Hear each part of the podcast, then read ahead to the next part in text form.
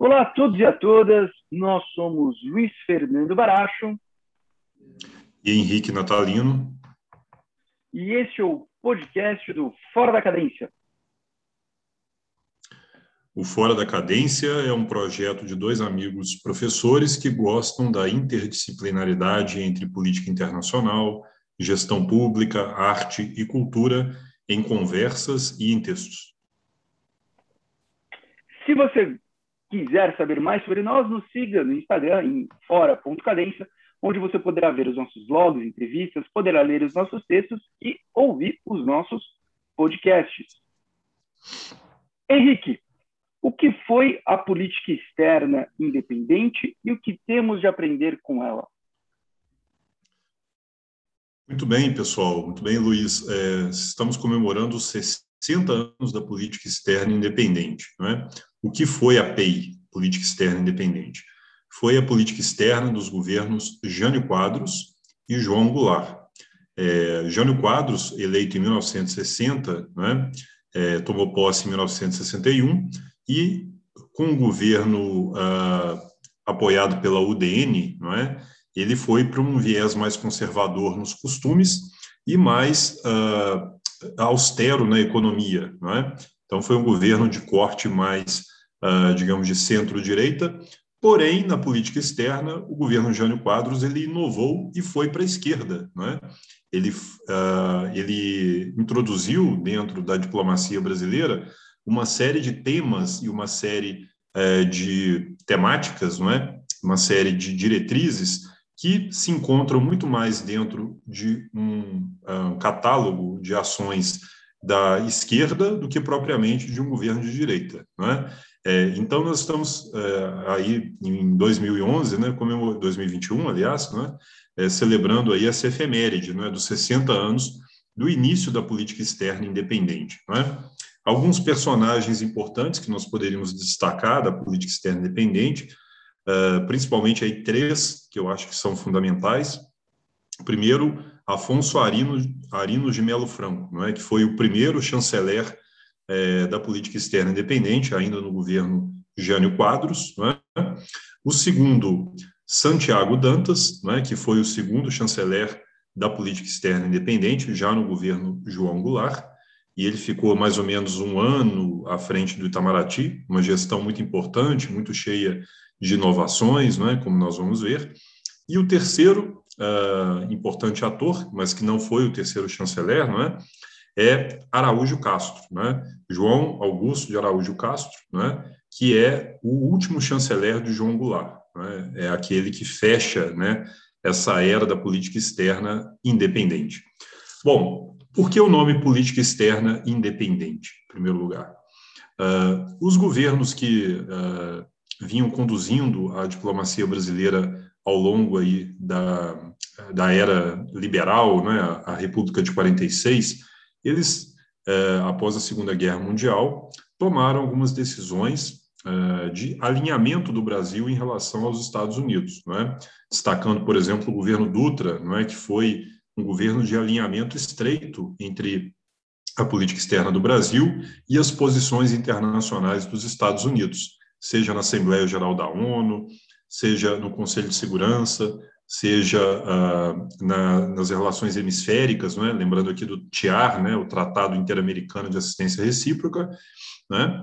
Então, foi um governo muito alinhado com os Estados Unidos. O segundo governo, o governo Vargas, não é? dessa era uh, liberal, entre 1951 e 1954, também foi um governo próximo aos Estados Unidos, porém com pouco mais de autonomia em relação aos Estados Unidos, destacando, por exemplo, é, a assinatura é, do, do Tratado de Assistência Militar entre Brasil e Estados Unidos, né, que estreitou as relações é, dos dois países, porém, Vargas, espertamente, é, deixa o Brasil fora da Guerra da Coreia, é? que era uma demanda norte-americana, né? o envio de tropas brasileiras para a Coreia. Então, é um governo um pouco mais distante dos Estados Unidos, não que, que houvesse uma ruptura, né? mas um, com um pouco mais de autonomia. O terceiro governo, né, há também o governo Café Filho, né, que promove ali um realinhamento com as posições norte-americanas, mas logo em seguida temos o governo Juscelino Kubitschek, né, que é um quinquênio em que a política externa brasileira inova e muito com a introdução, por exemplo, uh, do panamericanismo aplicado na, na gestão Kubitschek para a criação da, da Operação Pan-Americana, não é? Operação Pan-Americana, que é uma ideia brasileira, não é? uma concepção do presidente Juscelino e da sua diplomacia para multilateralizar a questão do desenvolvimento, que era uma meta do seu governo. Então, nós temos três governos aí, cada vez com maior autonomia.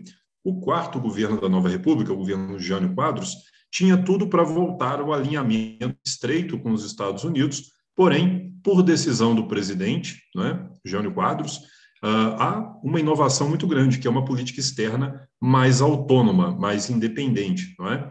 É, num discurso que, aliás, uma entrevista que Jânio Quadros deu para a revista Foreign Affairs em 1960, ele estabelece os postulados dessa política externa independente, não é?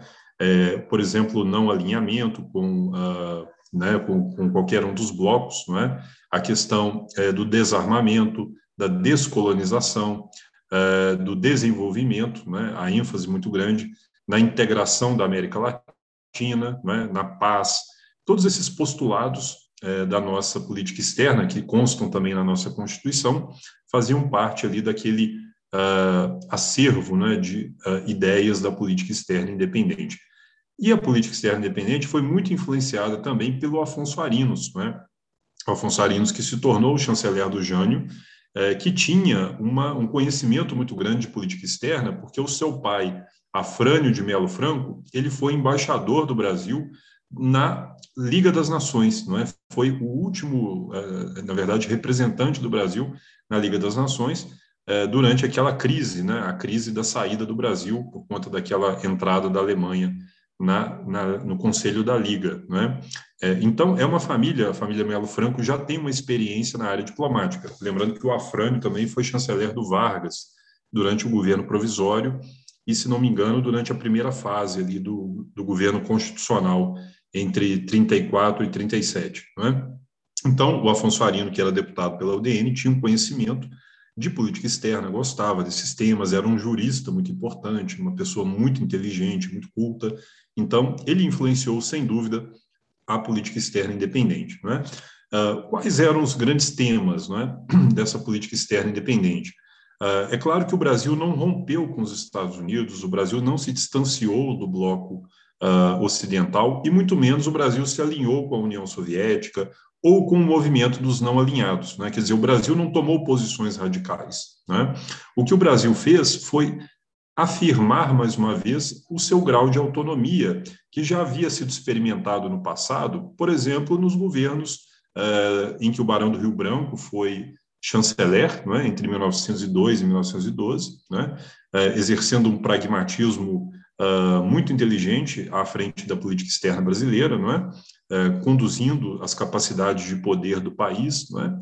E também exercido durante o governo Vargas I pelo chanceler Oswaldo Aranha, não é? Que fez aquela política externa muito inteligente também uh, de relações pendulares entre o eixo e os aliados, não é? de, né, de, de pragmatismo que também foi muito favorável ao Brasil. Então, na verdade, há uma retomada dessa linha pragmática e de uma linha globalista da política externa brasileira, não é, que tem aí no passado o próprio Barão do Rio Branco, não é, como um dos seus introdutores, e uh, dentro de um contexto internacional de Guerra Fria. Isso é muito importante que a gente compreenda, é? que a política externa independente ela só pode ser compreendida dentro desse contexto, é? em que o Brasil estava participando do bloco ocidental, é? Porém, como um país que se desenvolvia, que ampliava as suas margens de ação, né, o seu, as suas margens de, de controle né, sobre o seu próprio destino, experimentava algum grau de autonomia, isso desde os anos 50. Não é? Um país que se industrializava, um país que se abria ao mundo cada vez mais. Não é? Então, a política externa independente ela é uma tentativa não é, de uh, atualizar o contexto, uh, dentro do contexto da Guerra Fria, as novas capacidades, né, as novas uh, margens de poder de que o Brasil dispunha. O chanceler Afonso Arino fica muito pouco tempo, né, porque o Jânio Quadros renuncia em 1961, na crise da renúncia, né, 25 de janeiro, 25 de agosto de 1961, e logo em seguida aquela crise é, entre o Congresso e os militares, né, para ver se uh, haveria ali a possibilidade do vice-presidente João Goulart assumir a presidência, e isso é resolvido uh, com o apoio uh, do Congresso, né, pela introdução de uma emenda constitucional que introduz o parlamentarismo, é? e Tancredo Neves assume o cargo de primeiro-ministro e Jânio Quadros, renunciando, assume a presidência interinamente Ranieri Mazzilli e depois o vice-presidente uh, João Goulart. É? Com João Goulart, a política externa independente ela tem continuidade mas ela se aprofunda e ela se sofistica, então, ela se, se torna muito mais elaborada, não é? Porque entra um chanceler que tem uma capacidade de elaboração intelectual, sem dúvida, inigualável na nossa história da política externa, o Santiago Dantas, não é? Santiago Dantas, professor de Direito Civil na Universidade do Brasil, um jurista de renome, uh, um intelectual de envergadura, não é? Uma pessoa que já participava da política, era deputado federal pelo PTB, né, uma pessoa que participava, enfim, do movimento intelectual renovador no Brasil nos anos 50, foi um dos fundadores do ISEB também, né? Então, era uma, um, um, dos, uh, digamos, uma das pessoas de proa que participaram do governo uh, João Goulart, né? entre elas Celso Furtado também, né? o outro intelectual também que participou. Mas, uh, nesse contexto de Guerra Fria, uh, Santiago Dantas ele consegue atualizar a política externa brasileira, introduzindo uh, novos conceitos e novas temáticas, não é? E sistematizando aquilo que o Afonso Arinos havia iniciado com as posições mais independentes, mais uh, autonomistas uh, do presidente Jânio Quadros. Não é? é bom ressaltar que o Jânio gostava muito, muito da política externa. Já o Jango ele era mais tímido, mais uh, contido nas suas ações internacionais. Então, ele deu mais espaço para o chanceler, é, o, a, o, Santiago Dantas, não é? é? que representou o Brasil em diversas reuniões internacionais, como a famosa reunião do, de Punta del Este, né, que define a posição de neutralidade do Brasil né, diante da saída da, da posição dos Estados Unidos de querer suspender uh, Cuba do, uh, do sistema interamericano, né, da Organização dos Estados Americanos. O Brasil uh, se posiciona pela neutralidade, é, de, com outros países também da América do Sul, né, como Chile, como Argentina, Uruguai, né, Colômbia, é, e o Brasil sustenta essa posição de que é, seria melhor manter Cuba dentro do sistema inter, interamericano. E há outras posições muito importantes sobre é, desarmamento, descolonização. Né? O Brasil apoia a descolonização afroasiática, não é? a criação dos novos países na África, é, e manda embaixadores para, essas novas nações. Não é? Souza Dantas, né, por exemplo, eu creio que é um dos primeiros embaixadores que o Brasil manda, creio que para a Zâmbia nesse período. É, então, nós temos aí um, um, né, um, contexto de efervescência intelectual né, no Brasil, de uh, novas ideias sobre a política externa e de reposicionamento do Brasil no ambiente internacional. O último chanceler desse período, né, uh, o Araújo Castro, também é um diplomata uh, dos mais inteligentes, dos mais preparados da nossa história diplomática, uh, e ele uh, consegue também sistematizar essa política externa independente no famoso discurso dos três Ds na Assembleia Geral da ONU, em 1963, não é? De, três Ds, o primeiro D do desarmamento, o segundo D da descolonização e o terceiro D, desenvolvimento. Né? Então, a política externa brasileira, nesses uh, três anos, ela uh, se valeu dessa criação uh, intelectual dos três chanceleres, uh, dos dois presidentes, e teve, sem dúvida, eh, um momento ali de inovação, um momento de expansão dos nossos, das nossas relações internacionais e um legado importante, o legado esse que foi depois Uh, aproveitado pela política externa de Geisel, né, do pragmatismo responsável, E, a partir daí, deu-se início a essa abertura, não é? a essa expansão dos nossos interesses é, na direção do universalismo, é? de, um, uh, de uma uh, cada vez mais uh, consistente, sistemática da nossa política externa. Então, isso sem dúvida alguma, é, é importante, né, nesse momento que nós estamos vivendo agora no Brasil, é, relembrar o momento da política externa independente. Não é? é e você sabe, né, Luiz, que é, os governos do PT depois, né, eles se inspiraram muito na política externa independente, porque o Celso Amorim ele foi uh, formado aí nessa escola, né, a escola de Santiago Dantas, né, e eu queria que você falasse um pouco dessa dessa, dessa proximidade aí da política externa independente com a, a política externa dos governos do PT. É, quais são as semelhanças, as diferenças né, dentro desse contexto? Ótimo. O bom é que a, a, a, sintonia de décadas de amizade permite que eu e Henrique façamos essa dupla sem, sem ter combinado antes, né? porque eu, eu já estava já preparando aqui na medida que você ia falando, estava aqui com papel, estava fazendo umas anotações, já ia falar do Celso Amorim já, né? Você já termina falando do Celso Amorim, né? Então, tem, tem dois pontos que eu quero colocar aqui no comentário depois dessa, dessa aula magna aí sobre, sobre a PEI, né? Que você apresentou. Bom, primeiro eu vou começar com a, a, a sua provocação, né?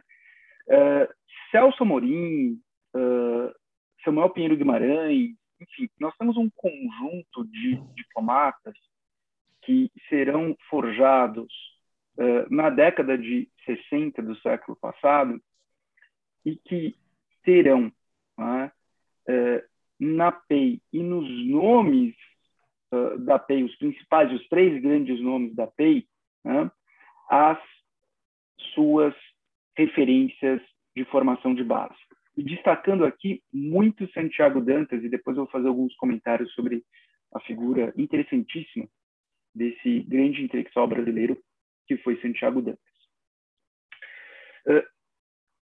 Quando pensamos na influência da PEI sobre a política externa brasileira contemporânea, é inevitável olharmos para o período da política externa durante os governos uh, do Partido dos Trabalhadores, tanto os dois governos, os dois mandatos de Lula, quanto o, um mandato e meio da presidente uh, Dilma Rousseff. Hum? Uh, e nesse período, nesse longo período aí de 14 anos de governos do Partido dos Trabalhadores, a, a, grande figura da política externa foi a figura de Celso Amorim. Sem dúvida, Celso Amorim foi não só o intelectual por trás dessa política externa, mas também o seu principal operador. Hum? É, e Celso Amorim buscou né, uma política externa ativa e altiva, usando a expressão dele mesmo, né, eh, durante boa parte desse período. Mesmo que uh, não tenha, uh, mesmo que no governo Dilma né, ele, ele tenha atuado ali como ministro da Defesa, hum, ainda assim, né, uh, o ministro de Relações Exteriores, o primeiro ministro de Relações Exteriores do governo Dilma, patriota, era né, ali braço direito do ministro Celso Amorim. Então, o pensamento de Amorim, sem dúvida, será a, o pensamento que estrutura a política externa durante os governos uh, do PT. Né? E Celso Amorim é muito claro quando diz que foi muito influenciado pela PEI. Né? Uh, quando olhamos, mesmo antes do dos governos do PT, quando, por exemplo, passamos pela sua primeira experiência como ministro de Relações Exteriores uh, no, na presidência Itamar Franco, né? a criação uh, da AUXA, uh, depois, mais tarde, já com Lula, né? a criação da Unasul, né?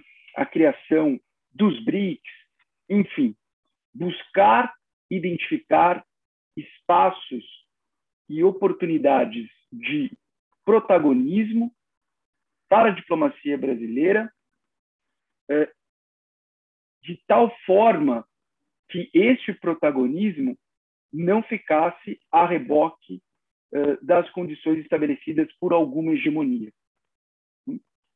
Então, é, buscar esta autonomia e buscar esta autonomia de forma mais proativa, né, sem dúvida foi uh, uma característica uh, da diplomacia do Partido dos Trabalhadores, que teve ali Celso Morim, uh, o, seu grande, o seu grande arquiteto e o seu grande condutor.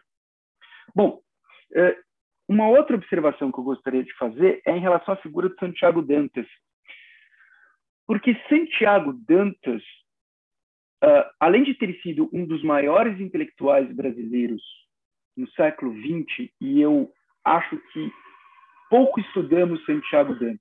Por mais que exista aqui, por exemplo, em São Paulo, o Instituto Santiago Dantas, né, em parceria com a Unesp, a Universidade Estadual Júlio de Mesquita, eh, a Pontifícia Universidade Católica de São Paulo né, e a Universidade Estadual de Campinas, eh, não me parece que estudamos com o devido cuidado o pensamento de Santiago Dantas, porque era um pensamento muito rico, era um pensamento uh, muito, muito prolífico.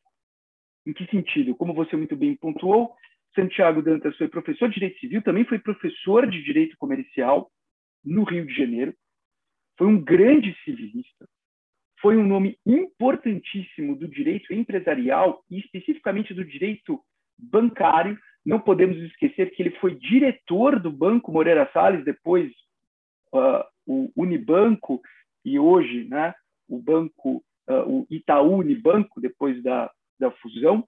Né? Ele foi diretor e, e, foi um dos donos do Jornal do Comércio uh, no Rio de Janeiro. Então, Santiago Dantas foi um nome que transitou por muitas áreas. Também no direito internacional público ele transitou muito bem. Né? Por exemplo, ele foi um grande nome no direito internacional privado e pouco se estuda a contribuição de Santiago Dantas do direito internacional privado.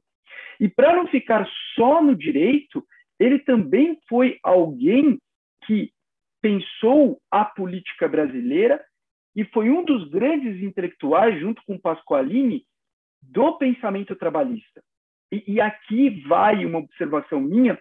Eu geralmente eu, eu não fico muito confortável em chamar o trabalhismo algo como a esquerda propriamente dito, porque o trabalhismo brasileiro ele não tem na luta de classes a ferramenta, a chave da sua compreensão. Hum? Ele é muito mais um desdobramento do positivismo, com a doutrina social da Igreja Católica, é, buscando uma economia de mercado que, ao mesmo tempo, compactue com ganhos sociais, principalmente pensando na questão dos, dos trabalhadores. Né? Então, uh, Henrique, tra trazendo uma literatura uh, das uh, ciências sociais aplicadas e, e, trazendo uma literatura das políticas públicas, que eu sei que você conhece muito bem, me parece que o trabalhismo brasileiro dialoga muito mais com o modelo de economia de mercado centralizada dentro de uma área chamada variedades de capitalismo, né? variedades da, da, das economias de mercado, que, que, que é uma, uma área que nos últimos 30 anos né, é, é, é, muito importante, buscando entender qual a diferença da, eh, do capitalismo uh, nos Estados Unidos, no Reino Unido, no Canadá, na Europa, e na Europa especificamente a, a região da Escandinávia e da Alemanha. E nesse sentido, entre a Alemanha e a Escandinávia, nós temos aquela ideia de uma economia de mercado centralizada, ou seja, é uma economia de mercado, você tem a ideia da propriedade privada, você tem a ideia né, de um Estado que uh, não é o principal agente econômico, entretanto, entretanto, o Estado atua em conjunto com os sindicatos, tanto patronais quanto dos empregados, de tal modo a garantir né, certas demandas sociais. Né? Muito diferente, por exemplo, de economias de mercado liberais, como, por exemplo, Estados Unidos ou Reino Unido. E eu acredito que o, o trabalhismo brasileiro, é, de certa forma, ele, ele apontava muito mais para esse modelo escandinavo que a social-democracia vai, vai, vai conduzir, ou para esse modelo alemão, né? do que algo que pudesse ser compreendido à luz uh, de uma doutrina marxista uh, em sentido estrito. Né?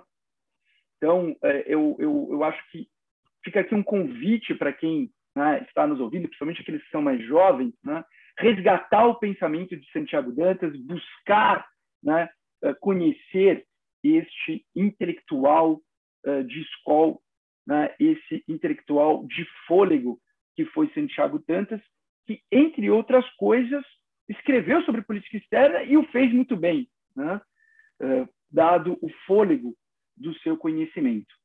E é isso. É, um ponto só de observação final aqui, é, eu disse que o, o, embaixador Souza Dantas ele serviu na Zâmbia, ele serviu, na verdade, em Gana. Né? É, em Gana foi o primeiro país para o qual o presidente Jânio Quadros enviou um embaixador negro na história brasileira. Isso também é parte aí da história da política externa independente. Né? Bom, é, então, indo para o nosso segundo tema, nós temos aí é, grandes uh, agitações aí na Etiópia, né, um país ali do chamado chifre da África, não é? é famoso uh, aí pela sua história milenar, não é? é? por ser aí um dos um, um, dos lugares em que o cristianismo iniciou, é, né, antes mesmo de vários países da Europa, não é? é um dos berços, né, do cristianismo. É um país muito interessante também por ter uma história milenar, né, uma história de autonomia, é, antes dos estados africanos se tornarem independentes, não é? é? uma relação muito grande ali com o Oriente Médio também, com a história é, né, é, das civilizações ali daquela região, e um país que também já passou aí por guerras, por conflitos, né, por conta da Segunda Guerra Mundial, né? Antes mesmo da Segunda Guerra Mundial, ele foi invadido pela Itália, não é? é? quando ele se chamava Abissínia ainda, é? provocando uma das maiores crises ali na Liga das Nações, é, e depois da Segunda Guerra Mundial, voltando à sua independência, é, adotando aí o nome Etiópia, não é? é uma outra coisa interessante, Luiz, é, antes de passar a palavra a você, o então monarca, não é, que era o imperador da Etiópia, não é? o Haile Selassie, ele esteve no Brasil na, no período em que Kubitschek era presidente do Brasil, né? E esteve em Brasília, foi um dos primeiros, uh, um, primeiro, um dos primeiros dignatários, um dos primeiros chefes de Estado a visitar Brasília, né? Depois foi deposto num golpe de Estado, né? Em 1974, mas fica aí na história, né? É, tem fotos lá de Juscelino com o imperador da Etiópia. Mas depois dessa, dessa monarquia, o país aí tem vivido aí períodos de turbulências institucionais, políticas. Queria que você contasse para nós aí por que que temos aí outro conflito interno na Etiópia, quais os seus desdobramentos, né? E para onde que a coisa está indo lá? Perfeito. Eu sempre fico impressionado a capacidade que a gente tem de mostrar que todo uh, o mundo inteiro se articula a partir de Minas Gerais. É, é, é, é impressionante isso. Mas, enfim, e está sempre certo. Né? Não vou dizer que ele está errado, não. Sempre encontra ali né, algo para puxar para Minas Gerais. Bom, vamos lá. É, temos aqui duas imagens importantes. Né? Uh, há três anos, né, nós tínhamos o senhor Ahmed primeiro-ministro da Etiópia uh, sendo homenageado uh, no contexto do Prêmio Nobel. Ah, e aqui o Nobel da Paz. Agora, 2021, temos esse primeiro-ministro convocando a população uh, etíope para se defender né, do conflito armado interno e dizendo: armem-se e vamos lutar até a morte.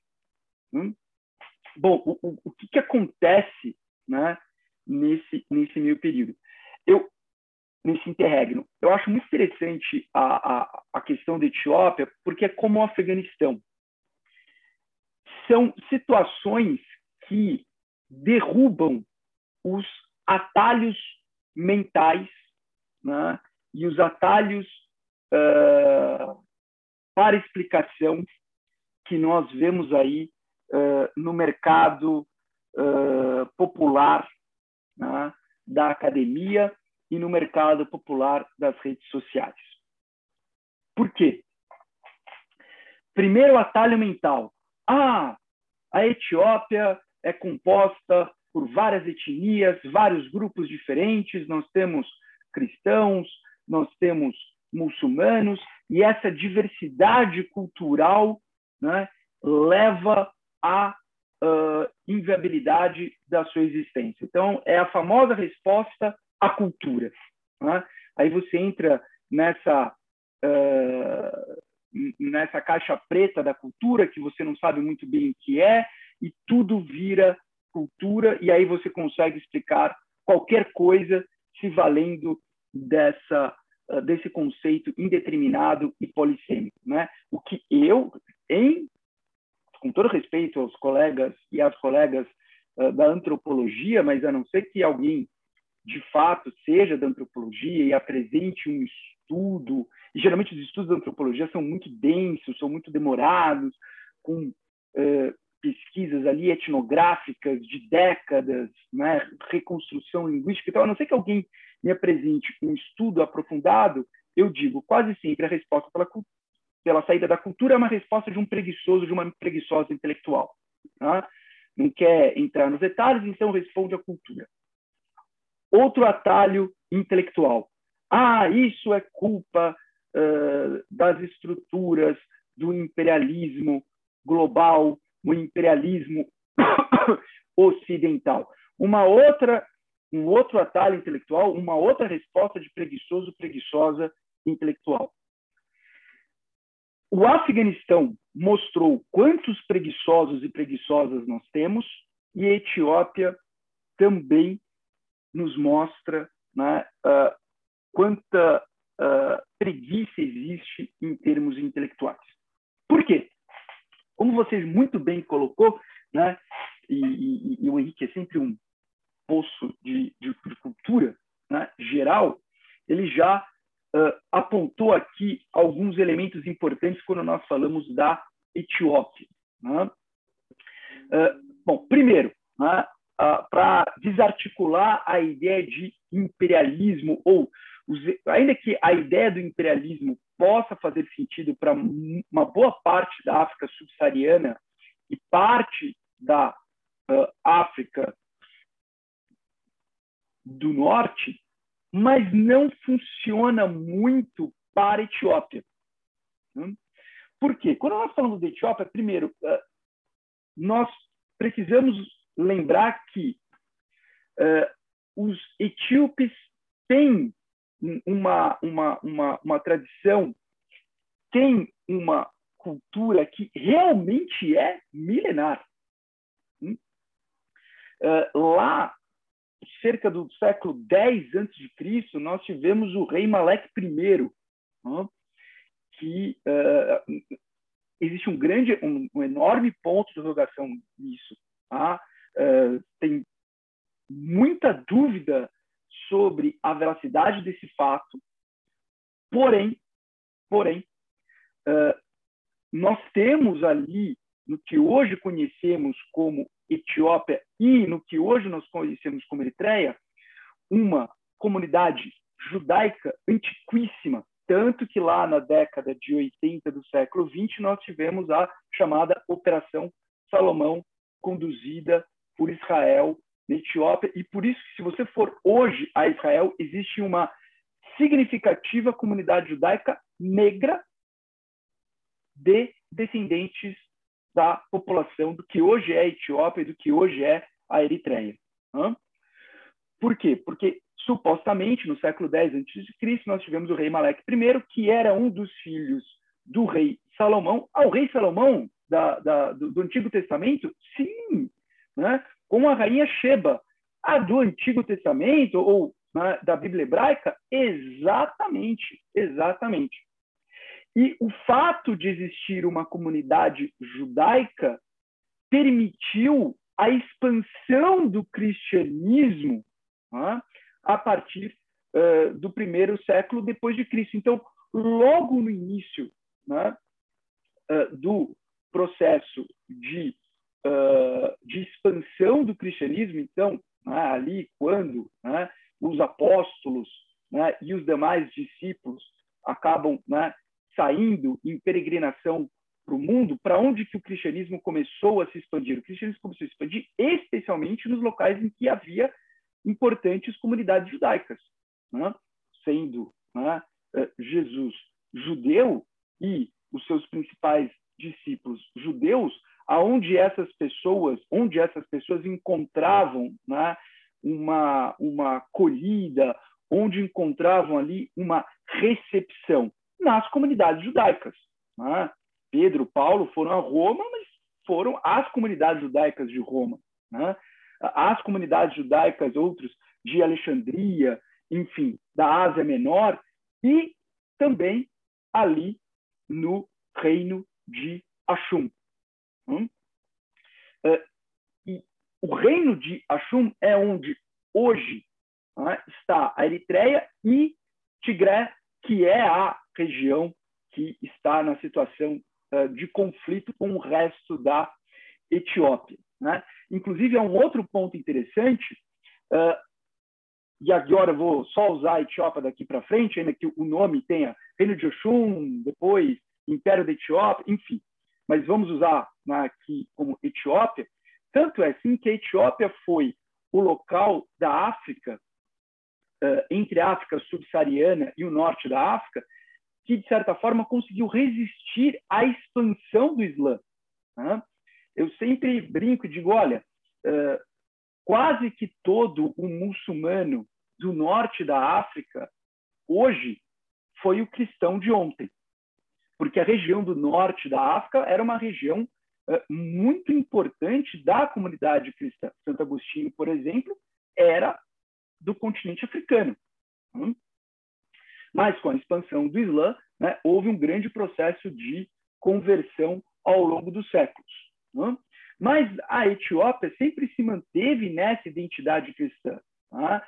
dentro de uma tradição ortodoxa, inclusive usando uma língua própria litúrgica, que é o Ges, que é uma língua semítica, hum? que não é a, língua falada no cotidiano, mas é a língua litúrgica tá? da Igreja ortodoxa uh, etíope. Né? E uma liturgia muito parecida com os coptas né?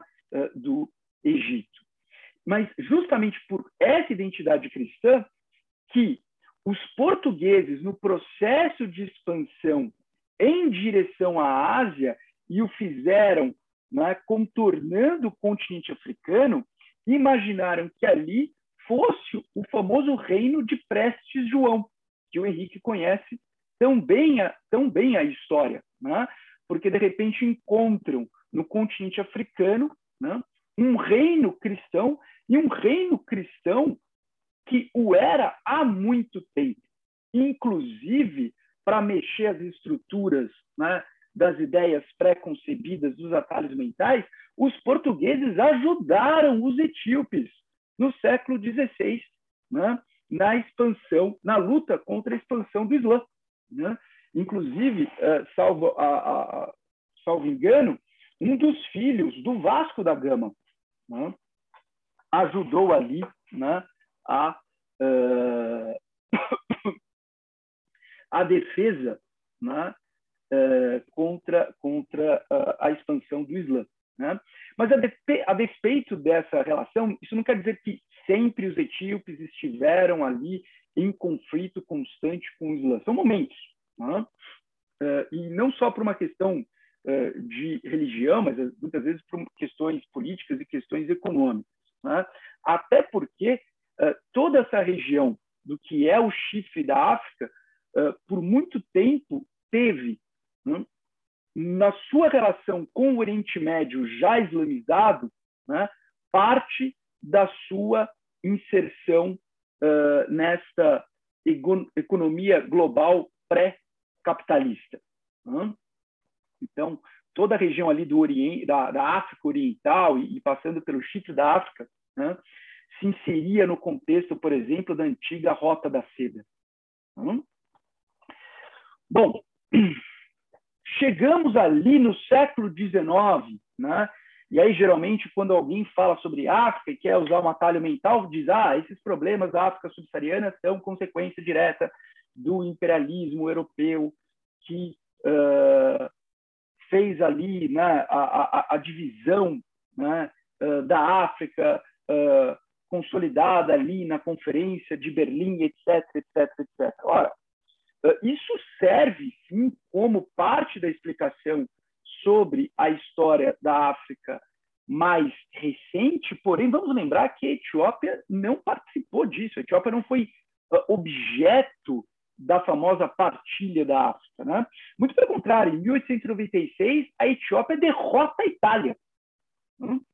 A, a, na Batalha de Avan, e, derrotam. Assim. Então, tudo bem que a Itália não era lá uma grande potência, né? enfim, a Itália não fazia muito tempo que tinha né, uh, ali consolidado a sua independência como Itália, mas é o contrário né, da Alemanha, que a Prússia fez da Alemanha uma potência, né? Uh, a Itália não era lá uma potência, mas de qualquer forma era um país do Ocidente, europeu, e foi derrotado. Né? Mussolini depois se vingou, como você muito bem lembra, né? em 39. Mas veja, a Etiópia participa da Liga das Nações como Estado independente. A Etiópia depois né, participa da Organização das Nações Unidas como Estado independente. Então, não é à toa que a sede da antiga Organização da União Africana, depois União Africana, será em Addis Abeba, né? será uh, na capital da Etiópia por este símbolo de uh, independência. Né? E note, uh, o Império Etíope lá, né, desde ali do, do, da virada do século XII para o século XIII, o Império Etíope, inclusive, né, ele se manteve, ele se preservou durante muito tempo porque ele soube criar uh, áreas de contenção, ele soube criar buffer zones, ele se expandia para áreas além do seu ponto original, justamente para estabelecer barreiras sobre né, a, a, a, barreiras em relação ao processo de expansão do Islã.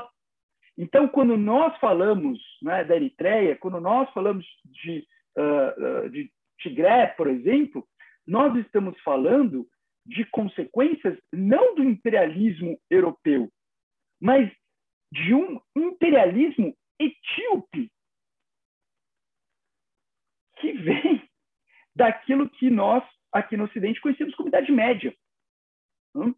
Então, a questão da Etiópia mexe muito com esses atalhos mentais, né? essas respostas rápidas que não servem para explicar a questão etíope. Né?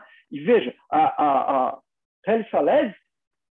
que você, uh, Selassie, né? perdão, uh, Haile uh, Selassie, uh, a quem você se referiu, que foi o, último monarca né, da Etiópia, que esteve aqui no Brasil, uh, ele era uma das dinastias mais antigas que nós conhecemos, né?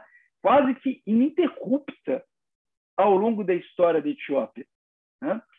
E quando ele sofre o d'etat, quando ele sofre o golpe de Estado em 74, né, pelo movimento chamado de TERG, né, que era um movimento uh, comunista, né, ali muito influenciado pela União Soviética. Vamos lembrar que essa é uma época que a União Soviética ela né, uh, busca influenciar uh, o processo de descolonização afroasiático.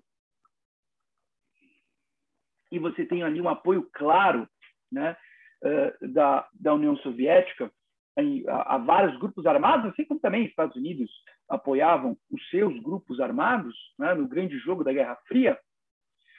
mas uma vez derrubado o governo, a monarquia, né, e o governo etíope, a Etiópia vai mergulhar no caos. Tá?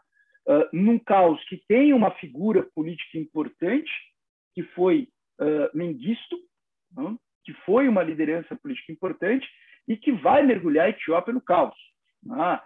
Uh, nos piores números, 750 mil pessoas morreram durante esse caos. Ah, vamos lembrar que na década de 80 nós temos ali a fome etíope. A Etiópia vai ser lembrada né, pela fome. Quem tem ali os seus 30 anos ou mais de 30 anos, quando se fala a palavra Etiópia, uma das primeiras imagens que vem à mente é a fome, é a inanição. Hum? Não à toa nós vamos ter na década de 80 né, a Operação Salomão, de Israel, buscando ali resguardar a comunidade judaica tradicional etíope. E abre parênteses também buscando né, compensar a sua demografia diante do crescimento da população palestina. Mas tudo bem, voltando. Né?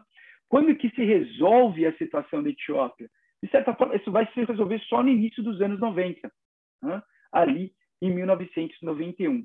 E parte da engenharia né, para se evitar um novo caos é muito parecido com o que vai acontecer depois, alguns anos mais tarde, uh, na Irlanda, né, na situação da Irlanda do Norte, é o que? É fazer com que grupos uh, armados uh, oposicionistas se transformem em partidos políticos. Então, é trazer a tensão da violência física para uma tensão civilizada da política. E como muitos países africanos com uma diversidade étnica, o sistema federativo será o sistema escolhido. Então, o modelo de federação, o modelo federativo será um modelo escolhido porque ele garante né, essa autonomia né, a regiões que também são marcadas por diferenças, por diferenças étnicas. Também nós vamos ter, neste momento, a independência da Eritreia. E essa região de Tigré é muito vinculada à região da Eritreia. E, e, vejam, como eu falei, uma parte considerável da população, e o Henrique também falou, é cristã, falamos um pouco mais de 60% da população cristã, e aí quase 40% da população é muçulmana. Né? Mas a região de Tigré é cristã é majoritariamente cristã. Então, assim, a chave, ah, é, é, é religião, não explica, não é essa a chave para explicar uh, este, este processo. Não? Agora, vamos avançar né, para 2019. Se estivéssemos lá em 2019, 2018, 2019 e falássemos da Etiópia, a Etiópia seria um caso clássico do atual, entre aspas, renascimento africano. Em que sentido? A Etiópia, que em 91 né, uh, lembrava ali as imagens uh, de um país e um sistema de caos, inclusive com intervenção dos Estados Unidos, enfim, todo o chifre da África, numa situação complicadíssima, né? Somália, Somaliland, Eritreia, Djibouti, Etiópia, etc., etc., uma região que era um grande problema né, uh, geopolítico. E em 2018, 2019, né, um país com crescimento, às vezes, chegando a dois dígitos, né, com uma inflação, então, que esse crescimento não, né, não, não ser ali sopesado, mas, de qualquer forma, uma, um crescimento que chegava né, a dois dígitos, uma década de crescimento econômico, e por trás desse crescimento econômico, não só a questão das commodities, mas muito uma influência direta do investimento chinês. Né? A, a, China vem, nos últimos 10 anos, né, articulando um processo de investimento e de reconstrução e construção de infraestrutura em todo o chifre da África. Né? Eh, vamos olhar um mapa, né? a África Oriental é que está mais próxima da China. Né? Eh, quando os chineses flertaram com alguma, eh, com, com alguma experiência né, de navegação mais a, a, em distâncias maiores, né, ali no século XV, a famosa Zhanghe, né, foi justamente para a África Oriental que eles se deslocaram. Né? Então, a Etiópia era né, a queridinha da China, né? Eh, mais até do que Quênia, mais até do que uh, Somália. Né? Então, uh, tivemos ali um, um, investimento enorme da China em estradas de ferro, a ferrovia que liga né, a Eritreia, passando ali por Etiópia, ligações com Djibouti, lembrando que boa parte, 90% das exportações da Etiópia se dão via Djibouti, né? Uh, hidrelétricas, estradas, uh, imagens assim que seriam inconcebíveis 30 anos antes, estradas com asfalto perfeito, de causar inveja ao Brasil, com duas pistas de cada lado, né? Uh, uma nova linha de trem com trens elétricos, com passageiros, outra coisa assim de causar inveja ao Brasil, né? Tudo isso acontecendo nesse país. E a pergunta que fica é como como, depois de uma década, se deteriora a situação de tal forma de termos o primeiro-ministro convocando a população civil às armas. Hum? Parte da chave dessa explicação está no seguinte: é, é a famosa discussão sobre desenvolvimento. É, o desenvolvimento econômico só é bem sucedido se ele também for um desenvolvimento social a despeito dessa década de crescimento, a melhora no índice Gini, a melhora no índice de desenvolvimento humano foi muito pequena. E mesmo no índice de desenvolvimento humano, mesmo no IDH, porque o IDH, um dos elementos é, é, é a questão da renda per capita. Então, se o PIB cresce, o IDH melhora. Mas ainda assim, não, por quê? Porque os outros componentes do IDH não melhoraram. Nós falamos de um país que tem metade da população é analfabeta. Então, por mais que você tenha ali alguma industrialização, né? então uh, aquela indústria que ficou muito cara para a própria China, né? então vamos agora colocá-la né? em outros países, como Etiópia, há uma barreira do quanta mão de obra essa indústria consegue absorver, porque nós falamos de pessoas completamente analfabetas. Uh, se por um lado temos ali uma infraestrutura importantíssima de estradas, de ferrovias, por outro, nós temos índices de saneamento básico que são deploráveis.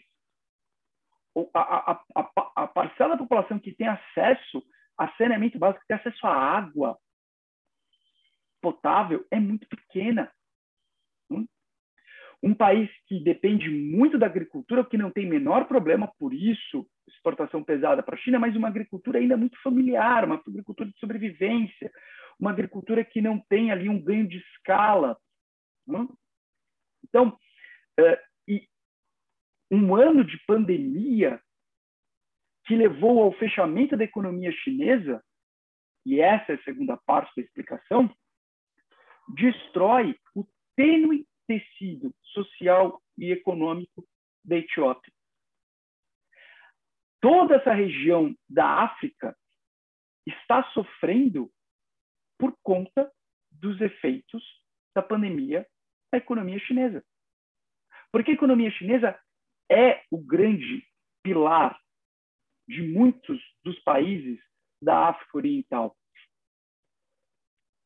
E um ano de economia chinesa em uma situação de maior debilidade importando menos, consumindo menos, investindo menos, tem um efeito devastador em países que estão em uma situação de muita fragilidade. Hum? Claro que se olharmos com uma lupa, né, e aí uma lupa que eu também mostro também quais são os meus limites, né? eu não sou etíope, eu não acompanho o dia a dia da política etíope. Né? Com certeza ali há um político, alguns políticos, há um partido, há escolhas individuais que foram feitas de forma equivocada, né? uh, atenções muito particulares, mas olhando uma, de uma maneira mais panorâmica, por mais que possa ter ocorrido né, uma sucessão de escolhas individuais equivocadas por várias lideranças políticas de todos os lados uh, dessa, dessa situação, né, nós falamos de um desenvolvimento econômico que não teve um desdobramento social necessário e de uma economia muito dependente de um país que passou por uma situação seríssima, que foi a situação da pandemia. E aqui eu encerro meu comentário. Como sempre, comentário muito bem ilustrado, né, e que traz aqui uma análise profunda do tema, né. É, você pontuou as questões religiosas, as questões políticas, as questões econômicas e as questões é, de natureza internacional relacionadas a esse conflito, né. É, uma coisa que nos chama a atenção, Luiz, eu acho que é, talvez a maior curiosidade é o fato de o premier, né, que o primeiro-ministro da Etiópia, que está sendo hoje alvo de acusações de uh, violação de direitos humanos, né, de massacre contra etnias, até crime de genocídio, né? Ele há dois anos ele foi uh, uh, agraciado com o Prêmio Nobel da Paz, é? por conta da sua ação na resolução do conflito com a Eritreia, não é? nas relações entre os dois países. Lembrando aqui que, claro, a Eritreia era parte da Etiópia lá no passado, né, assim como o Djibouti. É, então, essa questão aí, eu acho que ela é muito curiosa, né? Como que uma pessoa que é agraciada com o Prêmio Nobel da Paz, né, que é celebrada pelos seus feitos diplomáticos, né, pela mediação do conflito, não é? é pela condução pacífica, depois ela é, é tragada por um conflito interno, não é? E uh, agora ela se torna vilã, né, de mocinho a vilão, né, hoje é, sofrendo aí acusações aí de todos os, os modos, né. É, uma outra questão também que eu acho importante é a questão que você pontuou do desenvolvimento econômico que não leva ao desenvolvimento social necessariamente, né. É, outros países que já eram, já foram considerados aí vitrines, não é, é, do, do crescimento econômico e que depois foram destruídos por conflitos internos. E vem aqui à mente, por exemplo, o Líbano, né, que até os anos 70 era aqui considerada a Suíça do Oriente Médio, não é? com uma forte entrada de investimentos externos, não é? uma classe média e uma classe uh, burguesa muito forte, né, de consumo, uh, um país que recebia visitantes estrangeiros, não é? É, e nos anos 90 e 2000, o Líbano se recuperou, né, saiu da guerra civil e conseguiu alcançar estabilidade, né, é, recuperando aí parte da sua aura né, de, é, de um país muito interessante, né, com né, essa entrada de, de dinheiro externo. Então, essa questão também me chama muita atenção. Outros países também que já viveram aí períodos de boom econômico no passado, né, é, por exemplo, a Venezuela, né, que era considerada também uma vitrine né, de crescimento econômico, né, de é, estabilidade política também na América do Sul, e hoje vive um conflito interno né, já de quase duas décadas, né, de governos autoritários, né, de, é, né, de uh, questões mal, mal resolvidas, né, de deterioração do Estado, das condições econômicas da população. Né. É, então, necessariamente, é, os economistas nem sempre estão corretos quando dizem que o crescimento econômico é a única solução para os problemas políticos, não é? É claro que ajuda a haver crescimento econômico, né? Isso traz bem-estar, pode trazer bem-estar social, pode trazer alívio, né, das condições internas de um país, porém não é condição necessária para uh, o estabelecimento de democracias estáveis, né? É, então essa é uma mais uma lição, né, é, que trazemos aí para tentar compreender uh, quão difícil é estabelecer democracias estáveis, não é? estabelecer regimes políticos uh, que tenham um mínimo de segurança jurídica e de estabilidade institucional uh, para que haja distribuição de renda e condições de vida para todos, não é? Eu acho que esse é um exemplo aí que fica para todos nós, não é? E que mostra também o quão difícil é reverter situações é, de fragilidade desses estados, não é? questões mal resolvidas, questões regionais, questões étnicas, não é? que uh, até hoje não foram é, bem estabelecidas. Uma outra questão também é a questão da, do acordo de paz com a Eritreia, e lembra também o plano uh, de paz estabelecido na Colômbia, não é? A dificuldade de implementação por conta daquilo que você citou, não é? De transformação é, de uh, grupos armados em partidos políticos, não é? Uh, e eu creio que grande parte desse plano de paz ele não foi implementado por conta dessa dificuldade, não é? de desarmamento desses grupos, não é? de cessão de poder, não é? e claro, uh, creio que também pelas questões é, da, da, da, própria natureza autoritária do presidente, né, do, do aliás, o primeiro-ministro, não é? é, que, é, diante dessa escalada né, de, de, tensão, ele endureceu, né, ele aumentou ali a sua, né, o uso da força. Então, a questão da Etiópia, infelizmente, mostra mais uma vez que a África uh, está sujeita aí a forças uh, que né, dificilmente são forças que são né, é, sanadas, né, forças é, centrípetas desses estados sanadas pelo simples crescimento econômico. É preciso muito mais do que isso. Exato. E, e, e nesse sentido que você colocou muito bem, né, uh, casos de sucesso que depois acabam né, se desvirtuando, Líbano, Venezuela, Argentina, né, uh, enfim, agora Etiópia, fica aqui um convite, duas leituras que eu acho que são muito enriquecedoras uh, para os nossos ouvintes, né, caso eles não tenham, não tenham lido, uma questão importante a questão das instituições, que é um tema, aliás, muito caro ao Henrique, né? Eu estou até roubando o lugar de fala do Henrique, porque o Henrique é um dos, uma das maiores referências né, hoje que nós temos aqui nessa na temática das instituições. E tem um livro que eu gosto muito, que é uh, Por que as Nações Falham, né? Why Nations Fail, do Dario Acemoglu e do James Robson. Né? Aliás, o Acemoglu, que é um grande economista turco, né? ele faz parte ali dos grandes economistas turcos radicados nos Estados Unidos. Né? É, ele, eu, eu, eu, sempre brinco, né? Qualquer coisa que o Acemoglu escreva, leia, porque vale a pena, né? é, é, é, é sempre enriquecedor. Ele, ao mesmo tempo, tem uma um, um, um esforço econométrico e de dados e quantitativo muito grande, acompanhado com o ajuste fino uh, das referências históricas, das referências culturais e de toda a metodologia qualitativa. Né?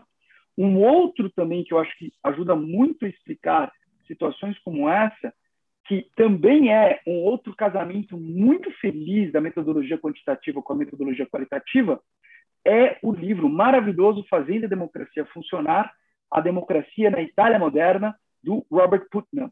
Né? O Putnam também fala aqui da questão do capital social e a importância do capital social, ou seja, a importância da educação, a importância né, da, educa da, dessa cultura cívica né, para o bom desempenho uh, dos países. Né? Então, a economia importa, ela importa, mas ela é tudo? Sem dúvida, ela não é tudo. Bom, muito bem, gostaria de fazer um bem. comentário? Não, rapidamente, aqui o, a questão internacional, você muito bem frisou também, né? É, a Addis Abeba é sede da Organização dos Estados Africanos, né? Então, a própria, o fato aqui, pelo que eu vi na, nas últimas notícias aqui, é, dos grupos rebeldes estarem rumando para a capital é, da Etiópia, mostra que a própria sede da Organização da Unidade Africana pode estar também aí é, em risco né, é, de, de depredação, de invasão, o que mostra o quão frágil são os Estados africanos, né, institucionalmente uh, e estruturalmente frágeis, né, e as questões geopolíticas uh, que estão uh, por trás também, né, o envolvimento da China, como você muito bem pontuou, né, e a questão da fragilização política, né, da, dessas instituições etíopes, né, que embora tenham uma natureza democrática, não é? Ainda guardam aí resquícios é, do velho regime monárquico despótico, né, do Salai, do Sal, Salaie, Salacier, né, Haile Salacier. Exato, exato, né? É, o autoritarismo é, do regime monárquico e, e, e, o autoritarismo caótico é, do regime comunista durante ali 20 anos, né? Bom, então uh, mas espero, né? Espero, espero, espero que esse conflito não se estenda, porque, enfim, pessoas vão morrer, inocentes vão morrer, e, e, e isso é horrível sob, sob qualquer métrica que seja. Né? Bom, então, uh, depois dessa uh, nossa conversa, gostaria de agradecer a presença aqui do Henrique, Gostaria de agradecer a todos vocês que uh, ouvem os nossos podcasts e, mais uma vez, como sempre fazemos em todos os nossos podcasts, se você gosta do nosso conteúdo, por favor, uh, divulgue. Né? Isso nos ajuda e muito. Né? E, no mais, tenham aí uma ótima semana e nos vemos uh, na nossa quarta ao vivo desta semana. Isso aí, um grande abraço a todos, até a próxima e excelente semana. Um abraço, Luiz. Um abraço, até mais.